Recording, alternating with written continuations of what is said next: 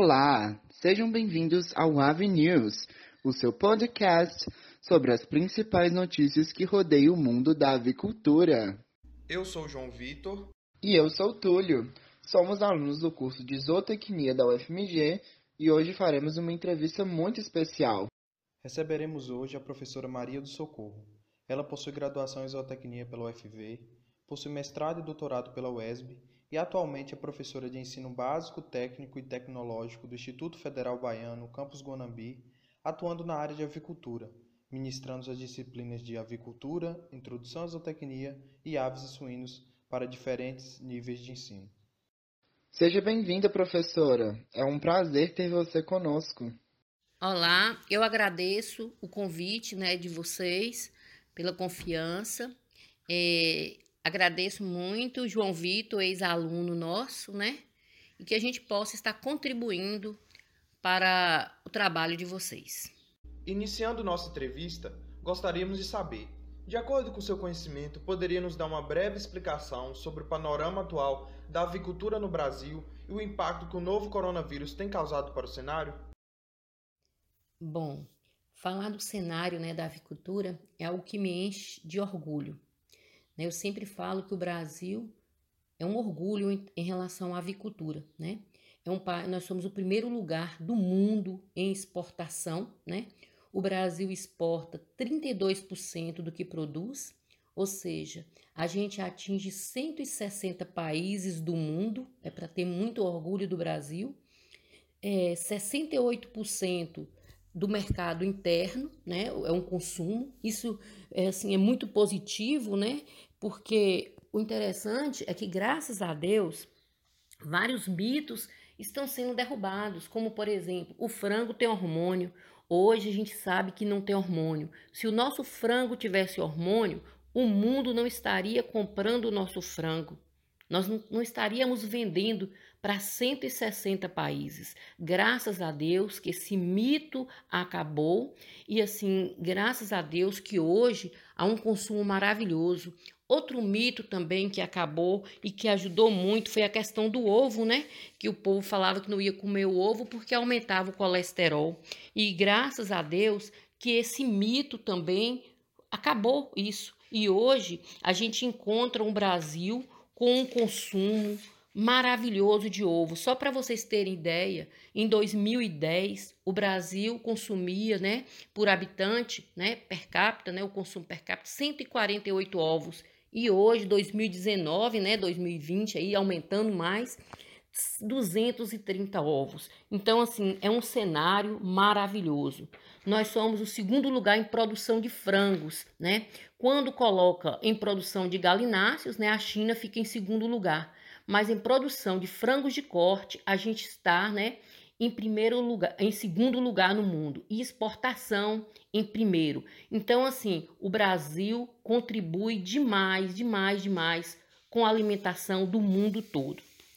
Em relação à questão né, da, da pandemia, né, que o impacto né, que causou, né, na realidade, no cenário brasileiro, a avicultura um dos setores que não parou, né? Foi um dos setores que não parou. As medidas sanitárias aumentaram mais e mais, né, para poder atender o mundo. O, o próprio Brasil não podia ficar sem o alimento, né? Foi um dos alimentos mais consumidos durante está sendo consumido durante a pandemia, né? É o frango e ovos, porque o ovos é, ele atinge a população, né, de menor renda e a de mais renda pela questão nutricional. Então, hoje, eu, eu sempre falo isso né, para os meus alunos e para todo mundo que me pergunta. Eu falo que a avicultura vai matar a fome do mundo, porque nós somos uma potência. Nós somos uma potência cada vez mais crescendo, crescendo, em relação à avicultura. E isso é muito importante que a gente valorize. Então, mesmo no meio da pandemia, a avicultura ela tomou todas as medidas sanitárias em relação ao, aos funcionários que também estão sujeitos ao Covid, todas as medidas de segurança o Brasil está tomando justamente para não perder o espaço no mundo e nem também no mercado interno. Então, a indústria alimentícia de frango e de ovos, ela não parou. O Brasil exporta pouco ovos, tá? Não chega nem a meio por cento. O consumo é, é interno. Então, isso é muito positivo para nós. Obrigado, professora, pela resposta. É muito bonito ver profissionais disseminando, né, as verdades em relação à avicultura e espero que é, seus alunos e todas as pessoas para quem você passa essas informações repassem para outras pessoas para que todos esses mitos né, da avicultura que giram em torno aí, né, do nosso trabalho sejam desmentidos. Né? Pois então, professora, outra pergunta aqui. Diante das recentes notícias sobre a presença do coronavírus no frango importado do Brasil, a gente gostaria de saber, professora, qual sua opinião sobre os impactos que isso pode causar no setor de avicultura. É, veja bem, Túlio, é, eu estava falando da questão do frango com hormônio, mas só para quem estiver escutando entender, né? Quando eu falo o frango tem um hormônio natural. Quando eu falo do mito do hormônio, é a questão de utilizar o hormônio para o frango crescer, tá? Voltando à pergunta, né? Que, na minha opinião, né, os impactos, né, já que essa notícia, né, pegou todo mundo assim e assustou, né, um pouco. Na minha opinião, é, assim, é, um, é o, o, o Brasil, né, é um país que é muito fiscalizado, muito fiscalizado mesmo, em todos os produtos de exportação. E o frango, como nós somos o primeiro lugar em exportação, nós somos bastante vigiados por vários países, nós seguimos muitas regras que os, os outros países colocam né, a respeito do nosso frango. A questão de, de, da nossa alta tecnologia, da questão dos cuidados sanitários que o Brasil tem em relação à avicultura é algo assim, extraordinário. E o Brasil segue bem. Essa notícia me espantou. Por quê? É, o transporte de aves, né, de frango, do Brasil para a China leva em torno de 40 dias. Não tem nada comprovado cientificamente, né, de contaminação do Covid nos alimentos, né, de acordo com a Organização Mundial da Saúde. então, se esse frango saiu do Brasil, né, com 40 dias, chegou lá na China e veio essa notícia, será que essa contaminação ocorreu no manuseio aqui no Brasil? ou aconteceu na própria China?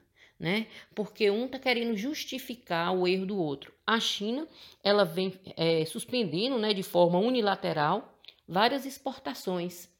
Então, assim, até que ponto é, são dados concretos, são dados científicos, né? São dados, são notícias realmente verdadeiras, porque é isso que a gente tem que preocupar. Por quê? Porque muitas vezes acaba denegrindo, né, a imagem da avicultura. E muitas vezes é a ideia de vários países, já que nós estamos na frente. Né? Então, assim, o Brasil vem tomando todos os cuidados. Na realidade, o Brasil não faz nem testagem simples, mas faz uma testagem que obedece às normas né, internacionais mais rigorosas. Então, assim, a segurança dos funcionários, eles podem vir a se contaminar, sim, mas eu não acredito muito nessa notícia, partindo do princípio, né, que há, toda, há todo um cuidado né, com esse alimento saindo daqui do Brasil. Né? Então, como ele leva 40 dias para chegar na China, o meu questionamento é: será que esse, esse, se é, realmente houve essa testagem positiva? E se houve essa testagem, essa contaminação ocorreu no Brasil ou no caminho, né? nesse manuseio? Né? Então, na realidade, ninguém sabe. Né? Então, se não tem dados científicos, eles não, não oficializaram também. Né? Então, assim, é algo que ficou muito no ar. Pois é, professora, isso pode até ser visto como uma jogada de marketing. A notícia espalhou tanto que até as Filipinas é, suspenderam temporariamente a importação da carne de frango. Mas as últimas notícias disseram que é, foi feita a testagem nas carnes e deu resultado negativo para o coronavírus, né?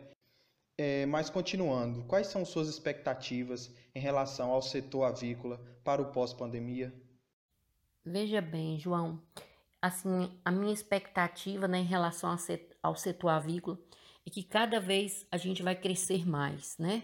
E são dados assim até concretos, né, do Departamento de Agricultura dos Estados Unidos, que já tem uma previsão muito legal para o Brasil, né, de 2029 com um crescimento muito grande na questão de exportação, né? Que o Brasil saindo dos 31%, né, 31, 32% de exportação, indo para 35%. Então, assim, eu acredito que mesmo pós-pandemia, né, que o Brasil vai continuar crescendo na avicultura e também nós vamos crescer mais também na parte de ovos. Eu acho que talvez a gente vai conseguir também começar a crescer nas exportações na parte de ovos. Eu não acredito, como o Brasil é um país extenso, é o um país de grãos, o agronegócio do Brasil está muito bem. Eu acredito que nós vamos continuar crescendo, tá? Isso são várias estimativas que já mostram o crescimento do Brasil. Com fé em Deus, essas notícias que, que da China, isso vão ser mais um, um fake news, né? Como o povo está falando ultimamente, né? E não vai abalar o nosso mercado nem externo nem interno, porque quando vem uma notícia assim, acaba abalando também o mercado interno. E assim, eu acredito muito na avicultura, eu acredito muito na tecnologia, na genética, no manejo sanitário, para que a gente possa crescer cada vez mais e também está matando a fome de mais, mais pessoas, né? Um frango com valor que acessível a todos. Então isso é muito importante. Eu assim, eu realmente eu acho que nós vamos sair dessa mais fortalecidos, com muito mais cuidados sanitários, com muito mais higiene devido à fiscalização e devido à própria questão do vírus, porque ninguém conhece direito, ninguém sabe o que espera, ninguém sabe como que se dá, né, o tratamento, nada disso. Então, eu acredito sim que nós vamos crescer bem mais. Eu concordo com as estimativas feitas pelo Departamento de Agricultura dos Estados Unidos, que em 2029 a gente vai estar tá crescendo bem mais, bem mais mesmo na avicultura, e a gente vai estar tá contribuindo muito para abrir mais espaços. Eu sei que a Tailândia e vários outros países, né, a Rússia, todo mundo já está é, criando também mas o Brasil pode abrir outras fronteiras e é isso que importa para a gente. É o sucesso mesmo na avicultura. Socorro, nós da equipe do Avenews gostaríamos de agradecer a sua presença no nosso podcast imensamente. Acredito que você conseguiu esclarecer as dúvidas de muitos de nossos ouvintes. Esperamos que você retorne é, mais vezes para poder dar mais entrevistas sobre outros assuntos relacionados à avicultura. Eu que agradeço, né, a você, João, Túlio, né, por a oportunidade de estar falando um pouquinho. Fosse para mim falar de avicultura, falaria muito, porque é algo que eu amo muito e acredito.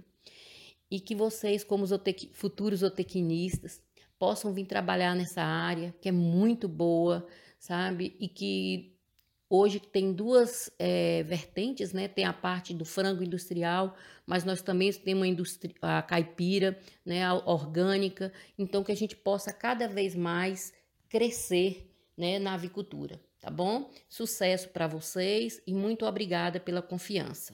Chegamos ao fim do nosso Ave News. Obrigado a todos por nos ouvirem. Curtam, compartilhem todas as redes sociais e até o próximo programa. Tchau!